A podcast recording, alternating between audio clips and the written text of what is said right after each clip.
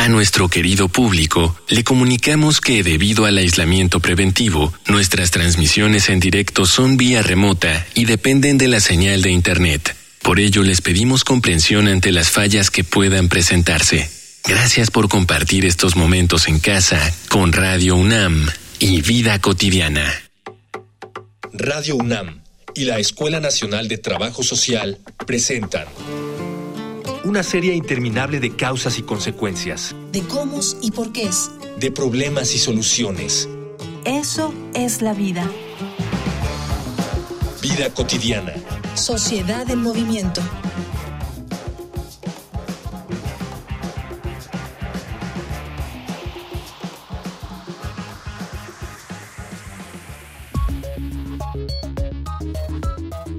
Cuando escuchamos la palabra esclavitud, es muy probable que la imagen que nos venga a la mente sea la de personas llevadas en barcos por los conquistadores europeos para trabajar en plantaciones, en el racismo que llevó a Estados Unidos a su guerra civil o a la escala social de la antigua Roma. Es decir, nuestra imagen cotidiana de la esclavitud casi siempre está relacionada a periodos históricos ajenos al nuestro, como si ese fuera un problema del pasado, como si en la actualidad no hubiera gente dispuesta a con otros seres humanos sin mostrar el más mínimo respeto por su vida o sus garantías individuales. La esclavitud aún es un mal presente en nuestro mundo y hay un sistema económico que la respalda. Lo que sí ha cambiado en la actualidad es un interés mayor de la población en general para identificarla y erradicarla y que ésta ya es reconocida como un crimen. Por eso hoy, en Vida Cotidiana, Sociedad en Movimiento, hablaremos sobre el Día Internacional del Recuerdo de la Trata de Esclavos y de su abolición,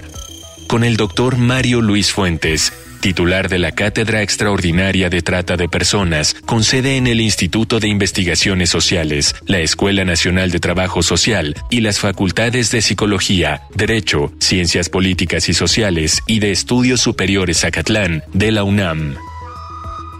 Dialogar para actuar, actuar para resolver.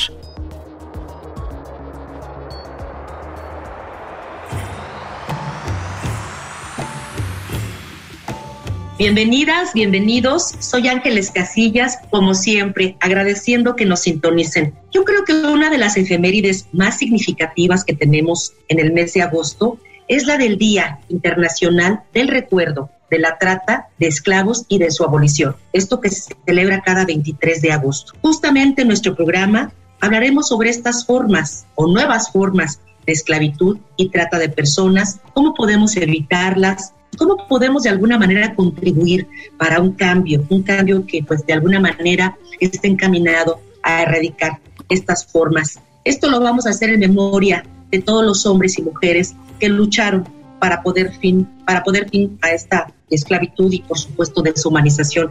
Si tienen alguna pregunta vinculada con nuestra temática, por favor anoten los medios de contacto. Facebook, Escuela Nacional de Trabajo Social, ENTS, UNAM. Twitter, arroba ENTS UNAM Oficial. Instagram, ENTS UNAM Oficial.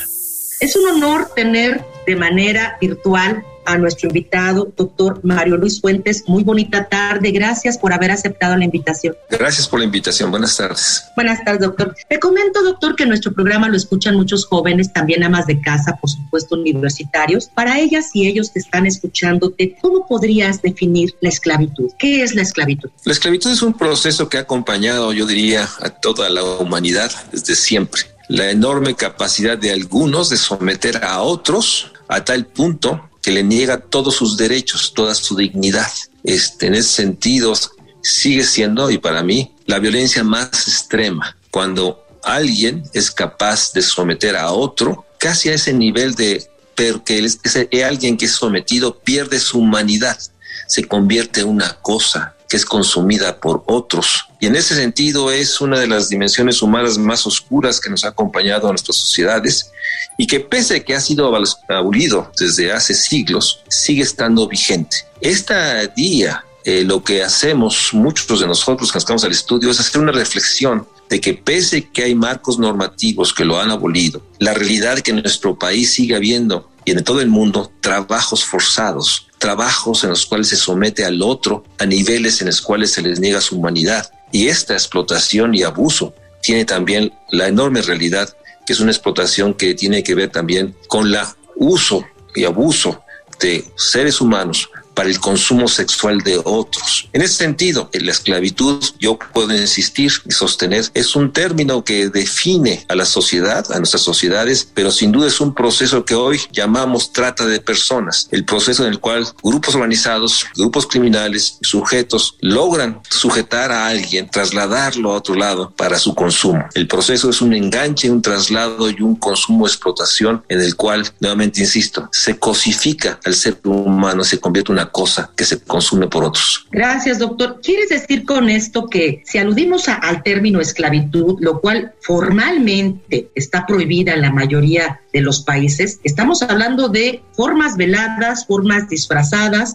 estamos hablando de nuevas formas de esclavitud, porque aún esto, este sometimiento del que tú hablas, por supuesto, está presente, aún sigue vivo estas ideas de supremacía en nuestra sociedad. Es un, este, claro que sigue vivo, o sea, tiene nuevas manifestaciones, pero eh, sigue siendo un proceso que pese a que ha sido normado, abolido, en este caso mexicano, desde la independencia a poco antes, o sea, sigue habiendo en nuestro país trata de personas, es decir, proceso en el cual, insisto, grupos o personas enganchan a alguien, lo trasladan, lo someten y es consumido por otros. Hay un proceso de explotación brutal que lleva a que un ser humano se le despoje de todos sus derechos, de toda su dignidad. Entonces, sin duda existe y este día lo que hacemos es hacer un recuento de todo lo que se tiene que hacer para enfrentar un delito grave que todavía sigue atrapado por la no denuncia, la cifra negra y la enorme debilidad de nuestros sistemas de justicia, más una enorme tolerancia al abuso, al maltrato de los que se asume son más débiles que otros. Tú lo señalabas, trata de personas, explotación sexual, trabajo infantil,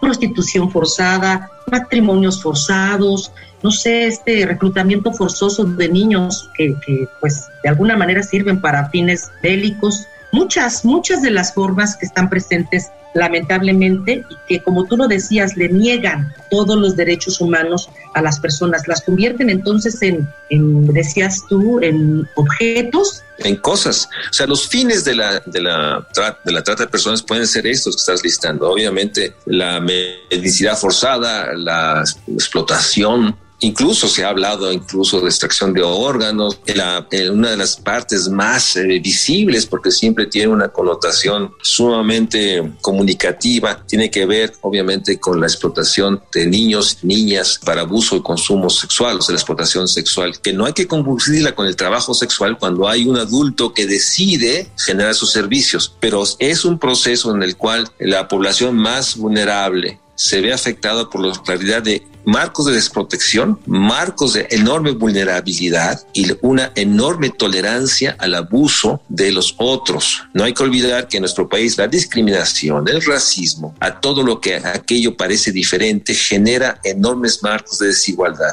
Esta fecha es para hacer una reflexión crítica de lo mucho que no se ha hecho, de la enorme debilidad de las políticas públicas, de la falta de recursos y lo probablemente lo más complejo, de una cultura de tolerancia a todas las violencias. Muchas aristas implicadas en, la temática, por supuesto. Eh, doctor, hay un material muy interesante que nos prepara producción con algunas cifras, datos a propósito de este Día Internacional del Recuerdo de la Trata de Esclavos y de su abolición. Te invito a que escuchemos una infografía social.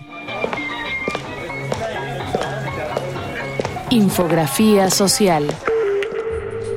La Asamblea General de las Naciones Unidas declaró en 1998 que cada 23 de agosto se conmemoraría el Día Internacional del Recuerdo de la Trata de Esclavos y de su abolición. El nombramiento ocurrió en memoria de las mujeres y hombres que en 1791 se sublevaron para poner fin a la esclavitud y la deshumanización en Saint-Domingue, parte occidental de la isla de la Española, que al proclamar su independencia recuperó su nombre amerindio original, Haití. Esta revuelta marcó el curso de las luchas de liberación de los pueblos y movimientos de defensa de los derechos humanos y civiles desde hace más de 200 años. También hay que recordar que México fue una de las primeras naciones que tomó este tipo de acciones a partir del decreto de la abolición de la esclavitud, emitido por Miguel Hidalgo y Costilla el 6 de diciembre de 1810. En la constitución que rige actualmente nuestro país encontramos en su artículo primero los derechos humanos y sus garantías, en el que se prohíbe la esclavitud en el territorio mexicano, por lo que quien llegue a pisar territorio nacional, siendo esclavo, recuperará su libertad.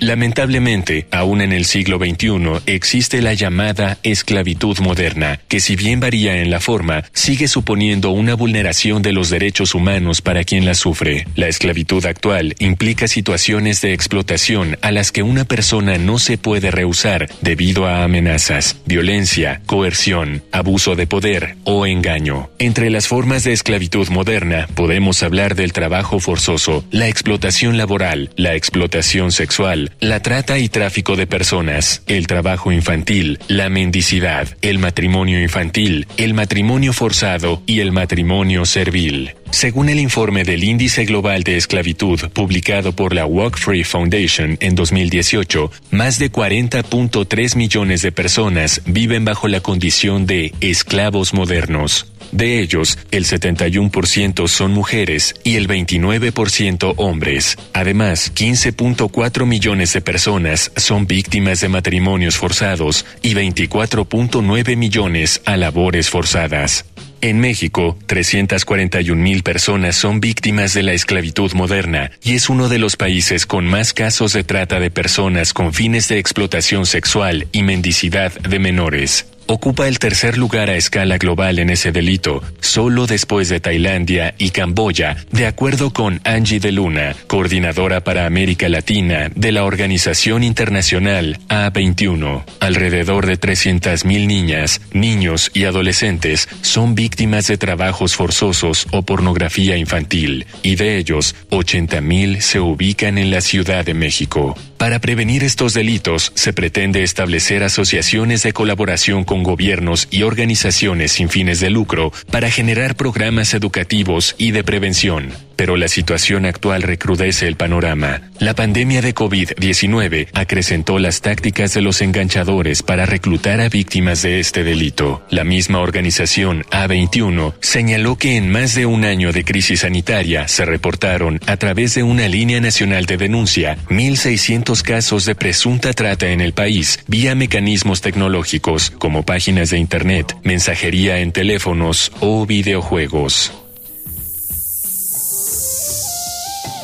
Estamos platicando con el doctor Mario Luis Fuentes acerca de este recuerdo de la trata de esclavos. Doctor, ¿qué repercusiones tiene en la parte muy fina, en la parte individual, en la parte social, el ser objeto de estas formas, nuevas formas de esclavitud? ¿Qué implicaciones tiene? Pues es, primero hay que tener claro que todos, realmente todos, hombres, mujeres, sobre todo los más pobres y más vulnerables, pueden ser objeto de este delito. Es un delito grave y que obviamente atrás de este delito están todos los determinantes sociales que podemos imaginar. Pobreza, marginación, exclusión, marginalidad, una enorme vulnerabilidad y atrás de eso está la enorme debilidad de los sistemas de justicia. Y en el fondo lo que estamos viendo es que la desigualdad, no entendida como desigualdad de ingresos, sino la desigualdad en términos de tener acceso a los derechos, sigue siendo un tema enormemente pendiente en nuestro país. Hay que, no hay que olvidar que estamos a 10 años de la gran reforma del artículo primero constitucional. Y en ese sentido, eh, la garantía de los derechos, sobre todo cuando estamos hablando de un proceso que lleva a la explotación, al consumo de un ser humano, es uno de los temas que habla de la enorme realidad de un país que no es apropiado todavía para garantizar derechos, sobre todo a niños y a niñas y a todos ellos. En ese sentido, yo creo que lo que hay que hacer una reflexión crítica de las capacidades del gobierno y también dar cuenta que en esta pandemia, para hablar de temas actuales, la falta de ingreso, la, enorme debilidad de muchas instituciones destinadas a la protección, nos pueden alertar que los delitos asociados a la trata de personas han crecido y están creciendo. Lamentablemente no tenemos cifras porque todo esto está totalmente en la oscuridad, porque uno de los temas más complejos es que sabemos que aquellos que trafican con armas, con drogas, también pueden dedicarse a la explotación de otros seres humanos, a la trata de personas. Parte de lo que escuchamos en la infografía es justamente este dato tan interesante donde podemos apreciar que, que, nuestro país, que México, fue una de las primeras naciones en abolir la esclavitud en todo su territorio. Obviamente uno, como tú decías, es lo que está señalado en los preceptos, en la normatividad y otro en la realidad. En la realidad, doctor, ¿qué instituciones, qué programas o políticas públicas existen realmente en nuestro país que están contribuyendo a reducir estos riesgos y atender a estos grupos que se ven afectados por esta situación? Hay una enorme crisis de estatalidad. Tenemos una ley general contra la trata de personas. Está eh, tipificado en el códigos penales, pero tenemos una enorme debilidad en los sistemas de procuración de justicia. La nueva fiscalía no ha generado los recursos humanos para poder enfrentar este y otros temas, porque está totalmente abrumada por la realidad de los homicidios y la enorme realidad del proceso de lucha contra el crimen organizado. Y en ese sentido también es cierto que existe en nuestro país una Comisión Nacional contra la Trata de Personas que debería asociar a todas las dependencias. Estas comisiones son realmente, muchas de ellas son pues básicamente esquemas puramente, digamos, emblemáticos, no tienen capacidades, no tienen recursos, los funcionarios que asisten son de muy bajo nivel. Entonces tenemos grandes problemas de coordinación entre los niveles estatales y municipales. Y por otra parte, este, la realidad es de que mucho de las víctimas de trata, de esta delito, pues no, son, no tengo ni la capacidad para identificarlas, porque están atrapados en las complicidades, en la corrupción, en la enorme realidad de un país en que las violencias se expanden y las violencias hacen más permisible delitos como la trata de personas. Estamos convencidos de, este crecimiento, lamentablemente un, esquema muy desalentador. Hay también participación de, grupos de la sociedad civil que intervienen, que, generan estrategias para, para su atención. Te invito a que escuchemos, doctor, estos testimonios de algunas asociaciones civiles que trabajan este, para abolir estas situaciones. Vamos a Voces en Movimiento. Voces. Voces en movimiento. Buenas tardes, mi nombre es Emilio Muñoz Berruecos y soy coordinador del programa de procesos organizativos comunitarios socioambientales del Centro Fray Garcés, Derechos Humanos y Desarrollo Local, AC. El Centro Fray Julián Garcés tiene como misión principal fortalecer sujetos colectivos en Tlaxcala para actuar frente a violaciones de derechos humanos y particularmente centra sus esfuerzos frente a dos problemáticas los daños socioambientales generadas por la contaminación del río Atoyac y la trata de mujeres y niñas con fines de explotación sexual. El proceso surge a partir de que estos grupos comunitarios detectan, particularmente en la región sur del estado, hay un fenómeno de mujeres que son de otros lados traídas para ser constituidas. Con el proceso de investigación nos damos cuenta es que es un fenómeno de trata de mujeres y niñas con fines de explotación sexual y a partir de ese diagnóstico junto con las comunidades se decide intervenir frente al problema, primero generando todo un marco normativo, tanto legislativo como de política pública. Y a la par estamos desarrollando un trabajo territorial de prevención con estos mismos grupos comunitarios en 25 municipios y también hemos desarrollado una experiencia de trabajo en escuelas secundarias para que a partir de la formación de promotoras y promotores pues se pueda generar un proceso de prevención, tanto para prevenir ser víctima, pero también para prevenir una masculinidad que lleve a ser victimario, ya sea como tratante o como generador de la demanda de mujeres con fines de explotación sexual. Ellos van cambiando su actitud no solo frente a la trata, sino frente a las múltiples violencias, porque esa es la base de formación. Y desde la parte ciudadana, pues tener mucho más información, ir cambiando nuestras propias pautas culturales pues hay muchos estudios que hablan de cómo no tenemos una empatía con el dolor de las mujeres y mucho menos lo tenemos con las mujeres víctimas de explotación sexual. Entonces nos toca reeducarnos, nos toca informarnos para poder romper estos elementos de la violencia hacia las mujeres que contribuyen a la explotación sexual.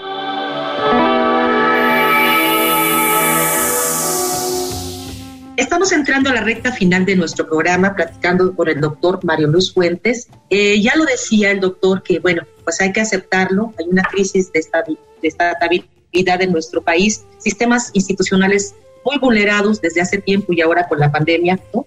no, no tenemos este, realmente herramientas muy concretas, un andamiaje de verdad este, bien montado para poder hacer frente a ello. En esto está involucrada las personas, doctor.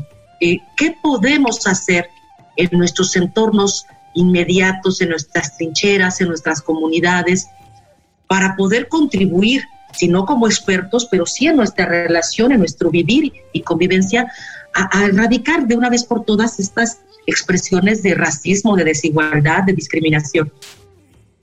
Una parte es muy importante que enfrentemos la realidad de que muchas veces el instrumento de captación, de enganche, como dicen los expertos de delitos como la trata, tiene que ver también con procesos en los cuales algunas personas son capaces de engañar, cooptar, de seducir a través de ofertas de empleo, ofertas de noviazgo, ofertas de afecto. Y eso tiene que ver con la realidad. de muchas personas en sus entornos viven grandes procesos de depresión, de tristeza, de soledad. Y creemos que una de las primeras eh, acciones es estar muy conscientes de la vulnerabilidad psicosocial de, los, de la gente que está en nuestros entornos. Obviamente el caso más dramático puede ser el adolescente que es enganchado a través de una página. Eh, hoy los, las, las, las, páginas de Internet eh, se han convertido también en procesos de enganche a través del engaño y la, seducción.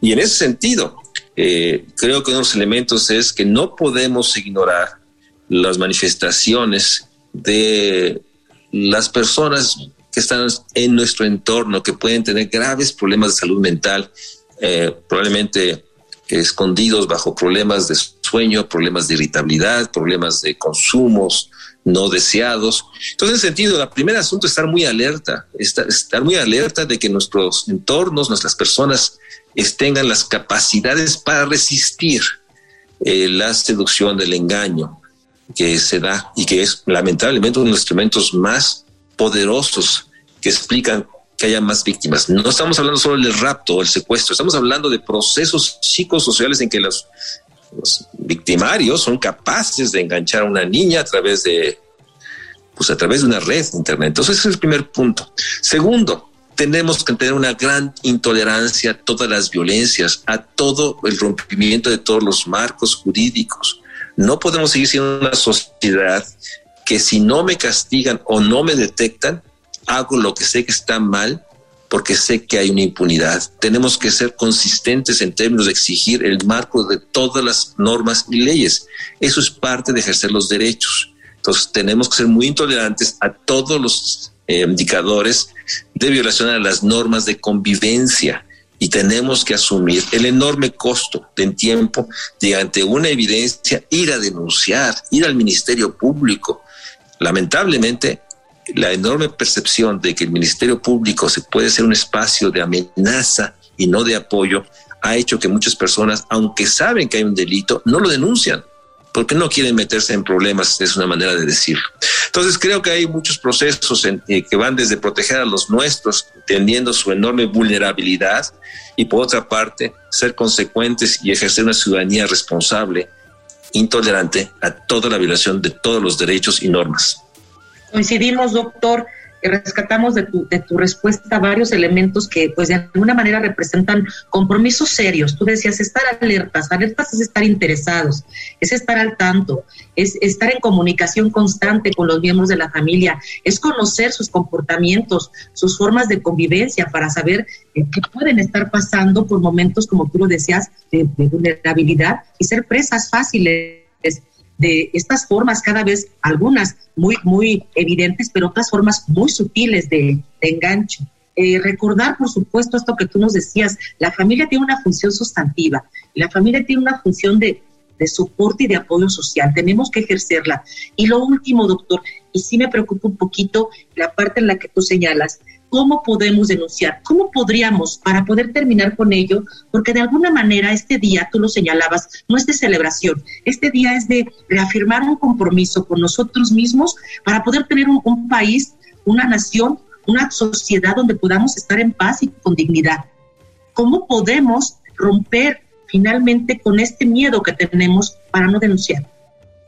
Yo creo que la universidad, nuestra universidad, tiene un enorme papel en ese sentido. Todos los estudiantes deben tener no solo los ah, conocimientos, habilidades que les dan, en este caso, la Escuela de Trabajo Social o, o las facultades, etcétera. Tenemos que construir en nuestros estudiantes, en nuestra comunidad, la convicción de cumplir y respetar la ley y, y de ser realmente un ejercicio ciudadano todo el tiempo.